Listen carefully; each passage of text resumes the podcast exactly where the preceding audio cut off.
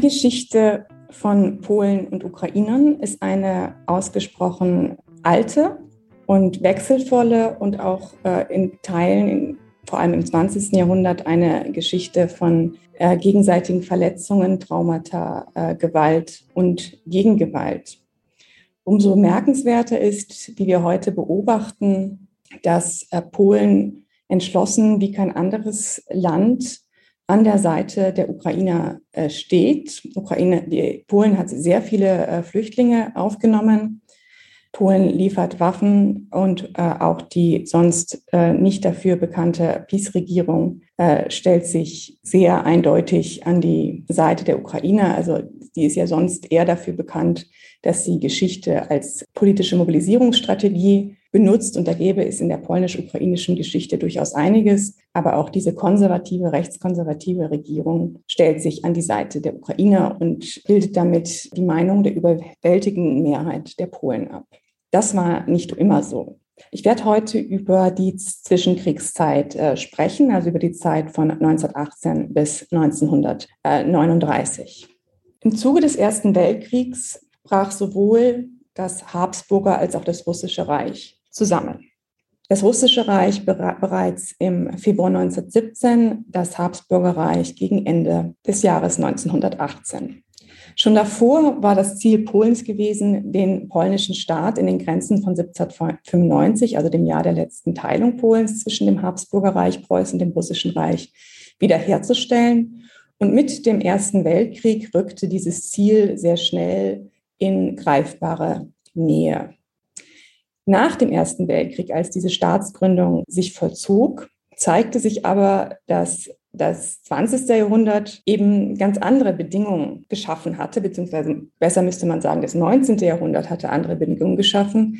Beim 19. Jahrhundert waren verschiedene Nationalbewegungen erstarkt, die es in dieser Form im polnisch-litauischen Adelsrepublik im 18. Jahrhundert und davor nicht gegeben hatte. Ebenfalls im Ersten Weltkrieg waren es die Ukrainer, die einen eigenen Staat forderten. Im Grunde genommen kann man für etwas verkürzt sagen, dass der Erste Weltkrieg das Zeitalter der europäischen Imperien erstmal beendete und es eine neue nationale staatliche Ordnung in Europa gab. Besonders in Ostmitteleuropa mit seiner sehr heterogenen Bevölkerungsstruktur, mit seinen vielen Religionen, vielen Ethnien, vielen Sprachen, war diese neue nationalstaatliche Ordnung eine Herausforderung. Also wo sollte man die Grenzen Neu des neuen Staates definieren? Wie würden die Minderheiten in diesem neuen Nationalstaat geschützt werden?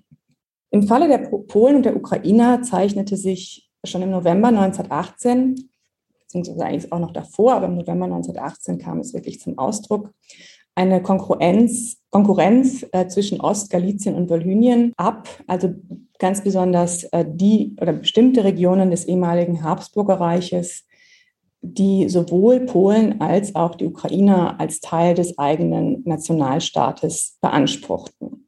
Im November 1918 proklamierten ukrainische Politiker, die meisten ehemalige Abgeordnete des Wiener Parlaments der Habsburger Monarchie, in Lviv die Westukrainische Volksrepublik. Damit beanspruchten sie territorial, sie hatten dieses Gebiet nicht wirklich unter Kontrolle, große Teile ähm, Ostgaliziens, äh, der Karpaten, die äh, zu Ungarn, gehört hatten und Teile auch der Bukowina.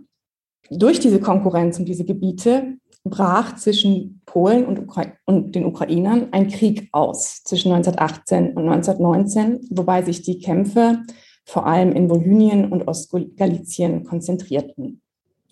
Einen besonders erbitterten Kampf gab es um Lviv. Beide, äh, als das, also das, Lviv sahen die äh, Ukrainer als Hauptstadt des neuen Staates. Auch für die Polen war es aber ähm, ein, eine ganz zentrale Stadt, sie eben als Zentrum der sogenannten Kresy, der ähm, Ostregionen des alten polnisch-litauischen Staates für sich beanspruchten. In diesem erbitterten Kampf um Lemberg waren besonders junge Männer im Einsatz. Im November 1918 gelang es äh, polnischen Soldaten, die Stadt einzunehmen. Und sie richteten in diesem Zug, äh, zu, im Zuge dessen aber auch ein Pogrom gegen die jüdische Bevölkerung der Stadt an, was die Beziehungen zwischen polnischem Staat und seiner jüdischen Bevölkerung von Anfang an belastete. Im Juli 1919 vereinbarten Polen und Ukrainer schließlich eine Waffenruhe und im November 1919 wurde Ostgalizien dem neuen polnischen Staat zugeschlagen in, den, in der Pariser Friedenskonferenz. Wirklich zementiert wurde dieser Verzicht der Ukraine auf Ostgalizien auch dadurch, dass es im April 1920 eine Allianz gab zwischen Polen und der ukrainischen Volksrepublik, also jenem Staat, der sich gerade, der gerade in der Zentral- und Ostukraine äh, etabliert werden sollte. Und diese beiden äh, unter der Führung des ukrainischen Politikers Simon Peteljura, Polen und die ukrainische Volksrepublik verbündeten sich gegen die Sowjetunion. Im Gegenzug verzichtete Peteljura zum Entsetzen vieler Westukrainer auf die Ansprüche in Ostgalizien.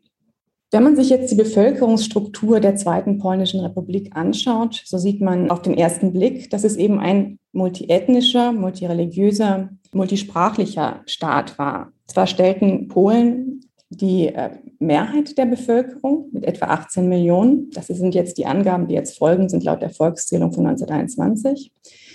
Ähm, die größte Minderheit waren die Ukrainer und Ukrainerinnen mit 3,7 Millionen. Damit äh, lag ihr Anteil an der Gesamtbevölkerung etwa bei 14,3 äh, Prozent.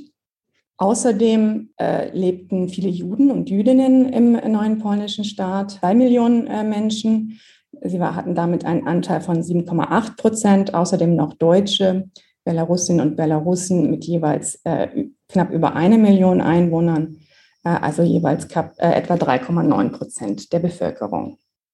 Damit war im, in der Zweiten Polnischen Republik von Beginn ein, ein Konflikt angelegt, der sich auch äh, in der gesamten Zwischenkriegszeit nicht wirklich lösen ließ. Theoretisch waren die Minderheiten im polnischen Staat geschützt durch unterschiedliche internationale Vereinbarungen, besonders durch den Minderheitenvertrag von Versailles von 1919, in dem sich Polen verpflichtete, international die, äh, beziehungsweise gegenüber den äh, anderen europäischen Mächten, die Minderheitenrechte zu respektieren. Schon mit diesem Vertrag äh, bemängelt oder aus, aus der Perspektive Polens war schon dieser Vertrag ein Eingriff in die gerade erst wiedererlangte polnische äh, Souveränität, den sie zwar äh, de jure akzeptierten, aber de facto verfolgte Polen der Zwischenkriegszeit zwar immer mit unterschiedlicher Intensität äh, eine eher diskriminatorische Politik gegenüber den Minderheiten. Das hing auch damit zusammen, dass äh, im Selbstverständnis der äh, polnisch, der allermeisten polnischen Politiker das neue Polen eben ein polnischer Nationalstaat war, äh, obwohl es eigentlich tatsächlich von der Realität her ein Vielvölkerstaat war. Die Diskriminierung der Minderheiten schlug sich vor allem im Schulwesen nieder, wo äh, die Sprachen der Minderheiten zurückgedrängt wurden, äh, Schulen nur in diesen Sprachen ähm, weitgehend äh, geschlossen wurden ähm, das betraf nicht nur die Ukrainer, sondern auch zum Beispiel die Deutschen. Ich werde mich jetzt aber im Folgenden auf die Ukrainer beziehen. Äh, ein Beispiel, woran man eben sieht, dass äh, Polen, dass der polnische Staat gegenüber der ukrainischen Bevölkerung keinen Ausgleich suchte, war, dass entgegen anderslautender Versprechungen keine ukrainische Universität äh, gegründet wurde, dass auch ein Rückbau des ukrainischen Schulwesens stattfand, das ja ohnehin ähm, nicht sehr gut ausgebaut äh, war. Und äh, der polnische Staat verfolgte auch im ländlichen Raum Ostgaliziens eine Politik der, man könnte sagen, Kolonisierung, indem es dort bewusst äh, polnische Bauern ansiedelte und damit natürlich auch Konflikte in der Landbevölkerung schuf. Das wiederum gab dem ukrainischen Nationalismus, den es natürlich schon zuvor gegeben hatte, ähm, Nahrung.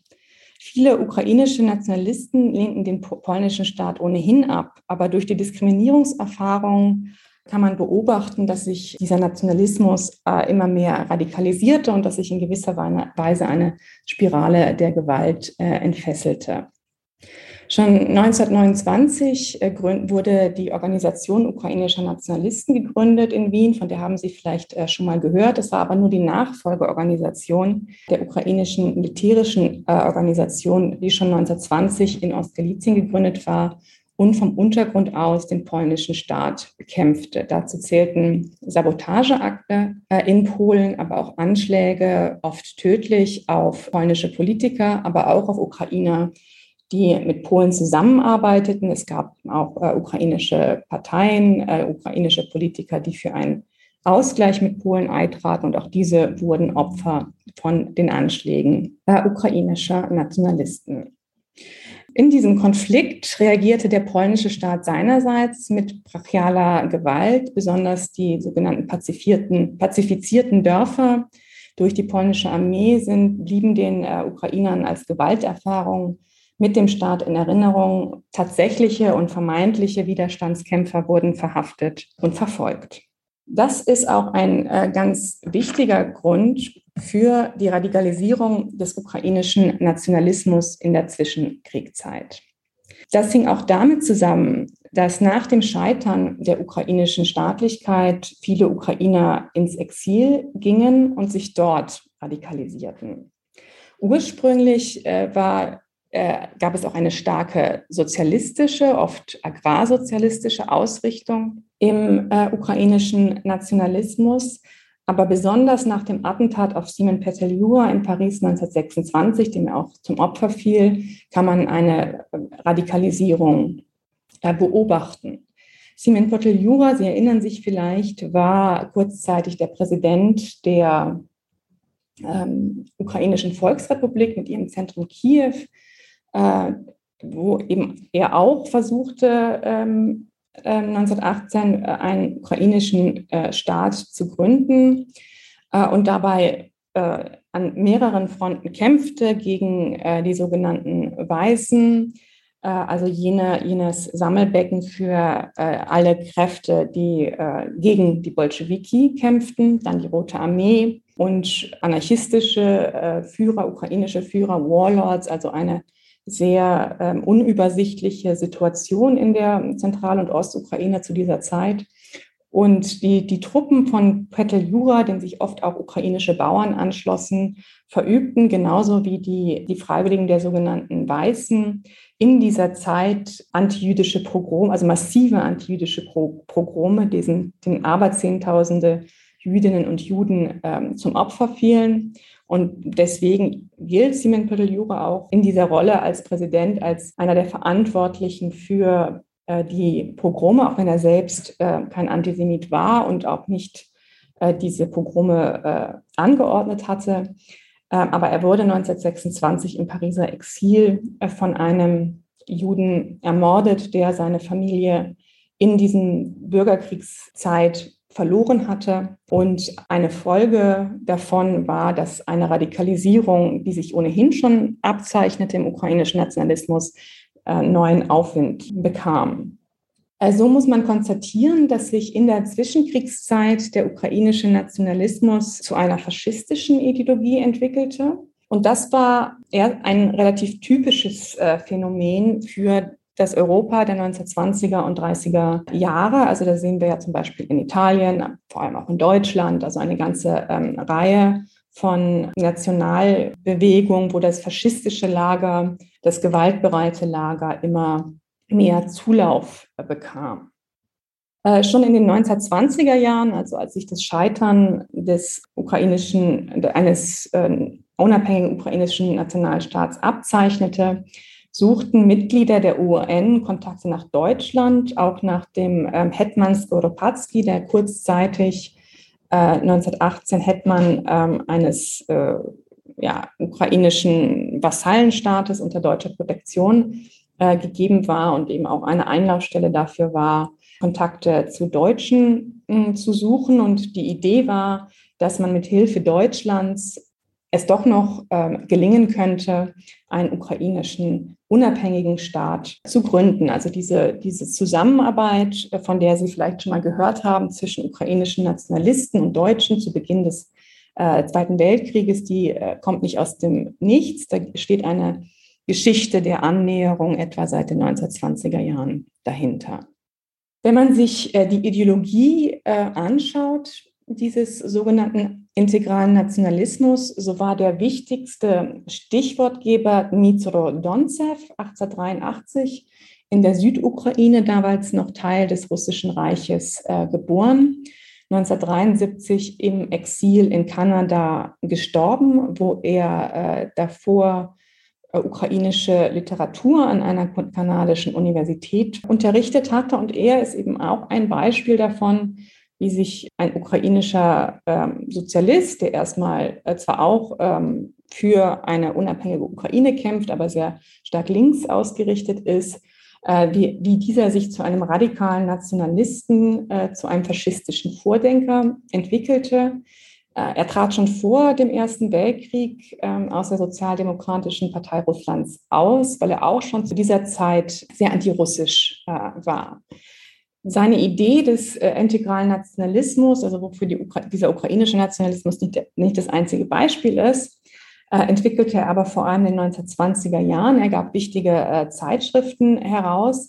Er war zwar selber nie äh, an, Mitglied der OUN, aber war im Grunde genommen der, man könnte sagen, der Chefideologe, also der äh, am einflussreichste äh, Denker in, in dieser Zeit. Ähm, Donzow rechnete in seinen Schriften mit allen ukrainischen Bewegungen, die es davor gegeben hatte, ab, die einen Ausgleich gesucht hatten. Also zum Beispiel die ähm, Russophilen in Galizien, äh, die versucht hatten, ähm, sich nach Russland zu orientieren äh, in ihrer Ablehnung des Habsburger Reiches, aber auch diejenigen äh, Ukrainer, die äh, mit Habsburg zusammengearbeitet äh, hatten, ähm, auch natürlich diejenigen, zahlenmäßig sehr viel weniger, die die, ähm, die Zusammenarbeit mit dem polnischen äh, Staat suchten oder auch äh, mit ihm tatsächlich zusammenarbeiteten. Also all diese Versuche des Ausgleichs äh, lehnte Donzow äh, ab. Und er vertrat auch die These, dass es die ukrainische Nation eigentlich noch gar nicht gab, dass sie eben erst geschaffen werden müsste.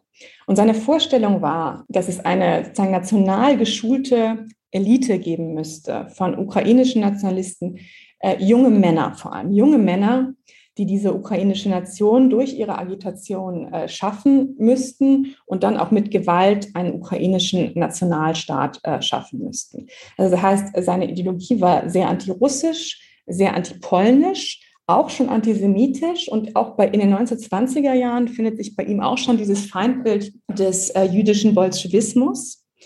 Äh, aber das wird erst äh, später noch wichtiger. Aber Antisemitismus ist ähm, auch schon Teil der programmatischen Ausrichtung in den 1920er Jahren. Bloß diese äh, dieses Bild des jüdischen Bolschewisten, das dann nachher in dem, im Zweiten Weltkrieg so wichtig wird, das ist hier zumindest noch nicht äh, so prominent, so einflussreich. Und Mito Don, äh, Donzow äh, war ein, äh, saß in Lviv, also damals Lviv, und damit wirkte seine Ideologie, seine Ideen äh, auch ganz besonders stark auf die ukrainische Jugend, also auf junge Männer in Polen, die diese Diskriminierungserfahrungen machten, äh, die äh, unzufrieden waren mit dem polnischen Staat und in die, in die in dieser gewaltbereiten Ideologie, in diesem Identifikationsangebot, ja, ähm, halt fanden, klingt jetzt so ein bisschen harmlos, aber die sich davon angezogen fühlten. Also er war wirklich äh, in dieser Hinsicht ausgesprochen wichtig. Äh, also zu Beginn des Ersten Weltkrieges flieht er dann zuerst nach Rumänien. Dann gibt es noch ein paar andere Stationen, die ich jetzt im Detail nicht erinnere. Aber er bleibt, also er endet äh, dann äh, in Kanada, dort stirbt er und gibt da eigentlich seine Ideen auch nicht ab. Also er, er bleibt antirussisch, er bleibt antisemitisch, er bleibt antipolnisch. Was er jetzt nicht mehr macht äh, aus politischen äh, Gründen, ist, dass er diese, diese starke Zusammenarbeit mit Deutschland irgendwie noch so äh, propagiert. Aber das ist auch ein interessantes Phänomen. In Kanada gibt es ja eine sehr große ähm, ukrainische Diaspora. Und auch in dieser Diaspora überlebt der integrale ähm, National, also dieser radikale ukrainische Nationalismus, nicht nur in Kanada, auch äh, Deutschland, Stefan Bandera wurde ja in, in München zum Beispiel ermordet vom sowjetischen NKWD. Aber diese Ideen sind äh, 1945, sind die nicht plötzlich vorbei. Die ähm, werden natürlich innerhalb der Sowjetunion unterdrückt, aber äh, im, im, im Exil spielen sie weiterhin äh, eine recht wichtige Rolle. Schon 1929 ähm, verabschiedete, kann man sagen, die Organisation Ukrainische Nationalisten bei ihrer Gründung in Wien ähm, so zehn Gebote, die als Orientierung galten sollten für alle UN-Mitglieder. So stand also die Vorstellung, dass das jeder hm, auswendig kennen müsste, der Mitglied der UN war. Und äh, schon an den jetzt folgenden Auszügen, also ein paar von diesen sogenannten Geboten, sehen Sie schon, was ich damit meine. Also, äh, dass äh, diese, diese Gewaltbereitschaft, diese, auch diese Sakralisierung der, der Nation, also die Nation über alles, die, das Individuum muss sich der Nation unterwerfen. Also zum Beispiel, du wirst den ukrainischen Staat erkämpfen oder im Kampf für ihn sterben. Du wirst niemandem erlauben, den Ruhm und die Ehre deiner Nation anzuschwärzen. Erinnere an die großen Tage unserer Befreiungskämpfe. Begegne den Feinden deiner Nation mit Hass und rücksichtslosem Kampf. Viele dieser UN-Kämpfer werden bis heute, besonders in der Westukraine, als Helden verehrt. Das ist ähm, natürlich sehr problematisch, weil sowohl die Ideologie, wie Sie jetzt gesehen haben, äh, eine faschistische äh, war, aber auch, weil, diese, weil die UN und ihr militärischer Arm, die äh, ukrainische Aufstandsarmee, die UPA, dann im Zweiten Weltkrieg mit, dem, mit den Deutschen zusammenarbeiteten und sich an der Ermordung der Juden beteiligten und federführend waren bei der Ermordung der polnischen Zivilbevölkerung in Bolynien und in Ost, Teilen Ostgaliciens. In der populären Erinnerungskultur ist es eher so, dass das nicht so sehr erinnert wird also, oder auch verdrängt wird, teilweise sogar wissen es Leute nicht.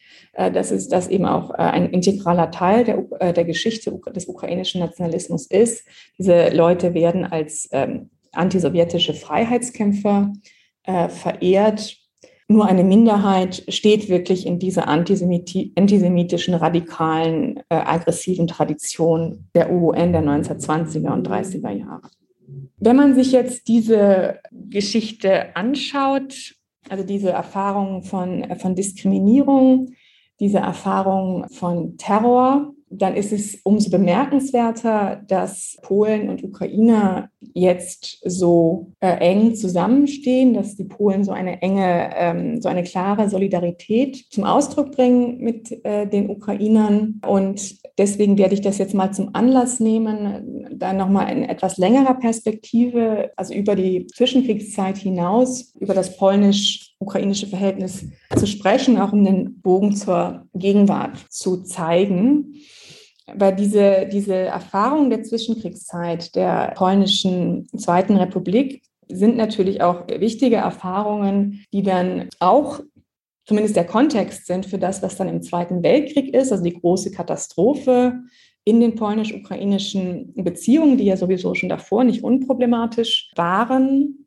Äh, und was man auch noch dazu sagen äh, muss, dass in, äh, in diesen Konflikten zwischen Polen und Ukrainern Juden und Jüdinnen oft zwischen die Fronten geraten. Also auch in Lviv gibt es in der Zwischenkriegszeit einen immer stärkeren äh, Antisemitismus in, in weiten Teilen, also besonders in Ostpolen. Also es gibt auch äh, Boykottaufrufe gegenüber an, an jüdischen Geschäften in den 1930er Jahren eine besonders präsente ähm, oder ja wichtige ähm, und prägende Erfahrung ist für viele äh, Jüdinnen äh, und Juden, die ja polnische Staatsbürger sind, die, sind die sogenannten Ghettobänke, also dass äh, an den polnischen Universitäten die ähm, jüdischen Studenten separat sitzen müssen von den äh, anderen äh, Studenten äh, und äh, es gibt zwar dann auch Akte der Solidarität, ähm, aber sie sind nicht unbedingt die Regel. Hm, wenn man, ich, ich werde jetzt mal diese Geschichte nochmal anhand von einem anderen Beispiel erzählen, und zwar am, anhand des Litschakivski-Friedhofs in Lviv, in Lvov. Und da fange ich eben dann nochmal an mit dem, was ich schon vorher gesagt habe, nämlich mit, oder womit ich eingestiegen bin, mit dem polnisch-ukrainischen Krieg von 1918-19.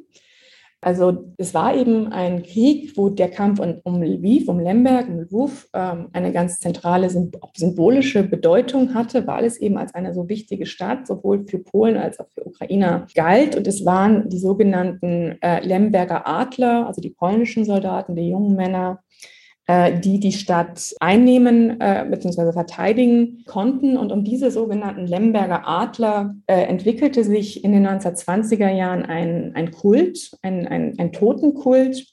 Äh, und daran, an diesem Beispiel sieht man ganz schön das Dilemma, dass sich nicht polnische Staatsbürger Polens ausgesetzt sahen in der Zwischenkriegszeit. Also auch in der ähm, Zwischenkriegszeit äh, oder vor allem in der Zwischenkriegszeit wird auch nach dem Massensterben des Ersten Weltkriegs dieses symbolische Grab des unbe unbekannten Soldaten zu einem, wichtigsten, äh, zu einem wichtigen Bezugspunkt für die Nationalbewegungen. Und ähm, in, in, in der polnischen Zweiten Republik wird sozusagen ausgelost, äh, wer jetzt die Ehre bekommt, am zentralen Denkmal in äh, Warschau am Grab des unbekannten Soldaten zu liegen. Und die Ehre fällt, fällt einem gefallenen Soldaten äh, der Lemberger Adler äh, zu. Und dann gibt es also wirklich eine mehrtägige Feier mit Gottesdiensten, mit Prozessionen, wo die Gebeine dieses Soldaten, der, ähm, der für Lviv gekämpft hat, nach Warschau äh, transportiert werden. Und dieser Kult ist auch sehr stark katholisch aufgeladen. Also das ist hier überhaupt eine sehr wichtige Verbindung in der polnischen äh, Nationalbewegung, diese Verbindung zwischen polnischer Identität und Katholizismus die wird im 19. Jahrhundert noch mal stärker, weil die katholische Kirche auch deswegen so eine wichtige Institution ist, weil es eben den polnischen Staat nicht mehr gibt und das sozusagen als Garant für das polnische Nationalgedächtnis äh, fungiert und zugleich zumindest im Falle Preußens und im Falle des russischen Zarenreichs ist eine Abgrenzung, eine konfessionelle Abgrenzung zu den Teilungsmächten, also gegenüber der Orthodoxie im, im Falle des Zarenreichs, gegenüber des Protestantismus in, im Falle Preußens. Und dieser Kult um die Lemberger Adler und auch diese aufwendige Friedhofslandschaft, die dann ähm, dort äh, gebaut wird in den 1920er Jahren, äh, sieht man, dass auch in, sein, in seiner Symbolpolitik äh, der, der, polnische Staat sich eben polnisch und katholisch äh, definierte, auch wenn er de jure Minderheiten äh, schützen musste, wobei er Anfang der 1930er Jahre diesen Minderheitenschutz aufkündigte. Äh, und es also bei den ohnehin schon angespannten Beziehungen zu Ukrainern, aber auch zum Beispiel zu Juden, diesen es auch schwer machte, sich in diesen nationalen Diskurs einzuschreiben. Als dann äh, im Zweiten Weltkrieg abermals massive Gewalt über diese Region kam, war, äh, kommt es eben zu dem schlimmsten Trauma zwischen Polen und Ukrainern das auch nochmal Thema sein wird in, in der Sitzung zum Zweiten Weltkrieg, nämlich die Massaker von Volhynien. Das sind von, den, von der ukrainischen Aufstandsarmee durchgeführte Massaker in äh, Volhynien, also in der heutigen West Nordwest-Ukraine ähm, und Teilen Ostgaliziens. Und auch daran sieht man, wie stark sich das Verhältnis radikalisiert hat seit den 1920er Jahren. Also in den 1920er Jahren gab es noch die Vorstellung, man kann die jeweils andere Seite als nationale oder als Minderheit im eigenen Staat äh, akzeptieren. Äh, in den 1940er Jahren setzt sich dann die Vorstellung durch, das ukrainische nationale Territorium muss von Polen bereinigt werden, weil ja äh, die UPA auch zu diesem Zeitpunkt noch dafür kämpft, einen eigenen ukrainischen Nationalstaat äh, zu gründen. Und sie massakriert eben bis zu 70.000 polnische Zivilisten und Zivilistinnen. Die polnische Heimatarmee rächt sich ihrerseits und ermordet 10.000 bis 15.000 Ukrainer und Ukrainerinnen. Äh, dabei wird natürlich auch ein, ein polnisch-ukrainisches Zusammenleben zerstört, weil trotz aller Konflikte gab es viele Mischehen. Es gab äh, das gemeinsame Feiern im Dorf, es gab die Freundschaften, es gab die familiären äh, Verbindungen und die UPA ermordet nicht nur ähm, äh, die polnische Bevölkerung, sondern auch Ukrainer, die äh, versuchen, ihren polnischen Nachbarn oder Freunden oder Verwandten zu helfen. Und viele Ukrainer tun es eben trotzdem.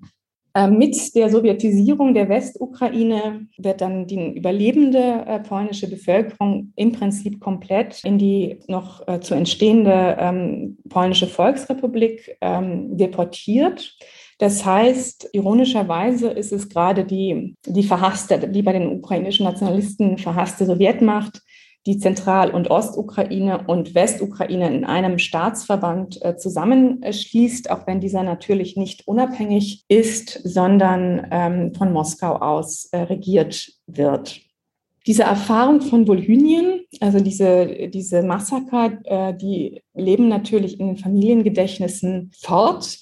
Ähm, in der, in, Zeit des Kommunismus werden sie aber weitgehend beschwiegen. Also werden sie beschwiegen, weil es auch nicht passt in diese Erzählung, dass, dass alle kommunistischen, also alle Völker zusammen äh, dem deutschen Angriff Widerstand äh, geleistet haben.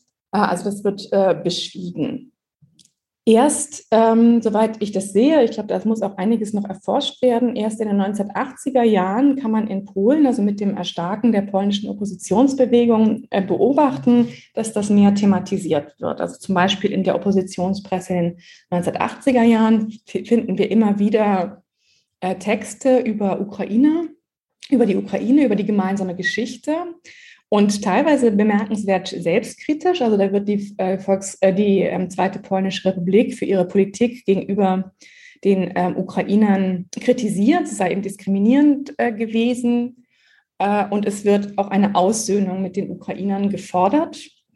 Äh, also mit dieser christlichen Formel, wir bitten um Vergebung, wir vergeben und wir bitten um Vergebung.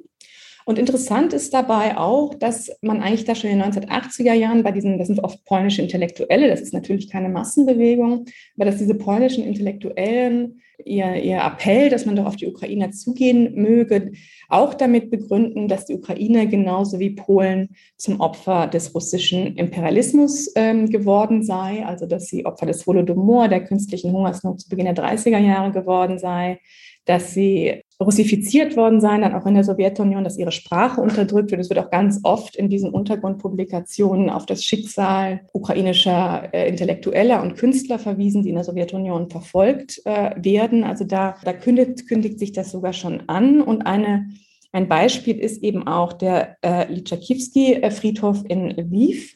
Der äh, ist in der Zwischenzeit in der Sowjetunion äh, zerfallen, ähm, in zu Sowjetzeiten, also er wurde nicht gepflegt. Und in den 1980er Jahren sind es zunächst einmal Aktivisten äh, in, aus Polen, die sich dafür einsetzen, dass man diesen Friedhof wieder beleben möge. Äh, und mit der Zeit, also besonders in den 1990er Jahren, schließen sich dann aber auch Ukrainer und Ukrainerinnen an und das Projekt wird auch von, von lokalen Politikern unterstützt, dass man also diesen Friedhof wiederherstellen muss, der, der, der Lemberger Adler und ihr, ihr Andenken pflegen ähm, muss. Das wird natürlich von den ähm, radikaleren Nationalisten auf beiden Seiten äh, abgelehnt, also dann irgendwie entweder gesehen als Einknicken gegenüber ähm, den Ukrainern oder andersrum Einknicken gegenüber den, den Polen. Aber letztlich äh, setzt sich das durch. Und wer heute nach ähm, Lviv fährt, wird sehen, dass eben dieser, dieser ähm, Friedhof inzwischen komplett äh, restauriert ist. Und äh, noch bemerkenswerter ist eigentlich, dass ähm, ganz in der unmittelbaren Nähe von diesem Gra Gra Gräberfeld der Lemberger Adler die Soldaten der ukrainischen Armee äh, liegen und auch ein eigenes äh, Denkmal haben. Das heißt, auf diesem Friedhof liegen die ehemaligen Gegner jetzt in unmittelbarer Nähe zueinander. Und genauso ist es auch schon 2005 interpretiert worden, als nämlich diese Gedenklandschaft eingeweiht wurde vom damaligen Präsidenten Polens Kwasniewski und dem Präsident der Ukraine Viktor Juschenko. Äh, und wo sie das eben äh, feiern als ein Ort des gemeinsamen europäischen Hauses, eine historische, ein historischer Schritt zum gemeinsamen, zum gegenseitigen Verständnis zwischen äh, unseren Völkern, wie es heißt. Also auch das heißt, das, was wir jetzt sehen, ist nicht völlig neu. Auch das hat sich angekündigt. Es ist auch, glaube ich, kein Zufall, dass das ähm, auch direkt diese Einweihungsfeier auch direkt nach der Orangenen Revolution von 2004 stattfand, wo ja viele in Polen schon mal eine eindeutige Solidarität mit der Ukraine gezeigt ähm, haben. Trotzdem muss man sagen, dass natürlich die Beziehungen nicht spannungsfrei waren, gerade eben auch ähm, in, auf, in, in Bezug auf die Massaker von Wolhynien. Vor einigen Jahren, 2016, ist der polnische Film des ähm, Regisseurs ähm, Wojciech Smarzowski herausgekommen mit dem Titel ähm, Wołyn, also Wolhynien. Äh, in Polen ein großer Erfolg, ähm, der eben diese Massaker äh, thematisiert, in sehr detailreich die Gewalt zeigt, auch dabei auch, und das ist auch interessant, äh, die Zwischenkriegszeit im Grunde romantisiert. Also da, da, da sieht man dann eine gemeinsame Kulturlandschaft, Freundschaften, Ehen zwischen Polen und Ukrainern. Und es sind eigentlich nur ein paar durchgeknallte ukrainische Nationalisten, die sich irgendwie über die polnische Politik aufregen. Sonst ist das eigentlich alles konfliktfrei. Und es ist erst der Zweite Weltkrieg mit seiner Gewalt, die, die sowjetische Gewalt, die deutsche Gewalt und schließlich die ukrainische Gewalt, der diese polnisch-ukrainische Landschaft, Kulturlandschaft, äh, gemeinsame Familie zerstört. In, in der Ukraine konnte der Film äh, nicht gezeigt worden. Es gab massive Proteste von ähm, ukrainischen Nationalisten. Aber hier ist es eben auch so, dass dieser Aspekt der ukrainischen Geschichte oft auch von liberalen Stimmen verdrängt wird. Also dass, ähm, dass das nicht akzeptiert wird, dass das ein Teil der ukrainischen Geschichte, ein Teil der westukrainischen äh, Geschichte ist. Insofern sind wir, ähm, und natürlich ist diese Bandera-Verehrung und die OUN-Verehrung äh, und auch das Jahr 2000, ich weiß nicht mehr genau wann, aber unter der Präsidentschaft von Juschenko zum Held der Ukraine erklär, erklärt worden ist, das ist, wird natürlich alles wahrgenommen in Polen. Äh, jetzt würde ich schon die Prognose wagen, dass nochmal äh, etwas qualitativ Neues hinzugekommen ist, eben durch diese Solidarität der äh, Polen mit den Ukrainern äh, in Zeiten des Krieges. Eine Reaktion in Lviv, wenn wir jetzt nochmal zum, ähm, zum Friedhof zurückgehen, war auch, dass man die bis dahin verdeckten, also seit 2016 verdeckten äh, Lemberger ähm, Löwenstatuen, die es dort auch äh, gab. Und hat man 2016 ein national orientierter Stadtrat hat eben angeordnet, dass man die verdecken müsste, weil es äh, Ausdruck des imperialen Anspruchs Polens auf diese Stadt sei. Und die sind also äh, jetzt vor wenigen Wochen äh, enthüllt äh, worden. Und es ist auch in Polen auf große Begeisterung äh, gestoßen.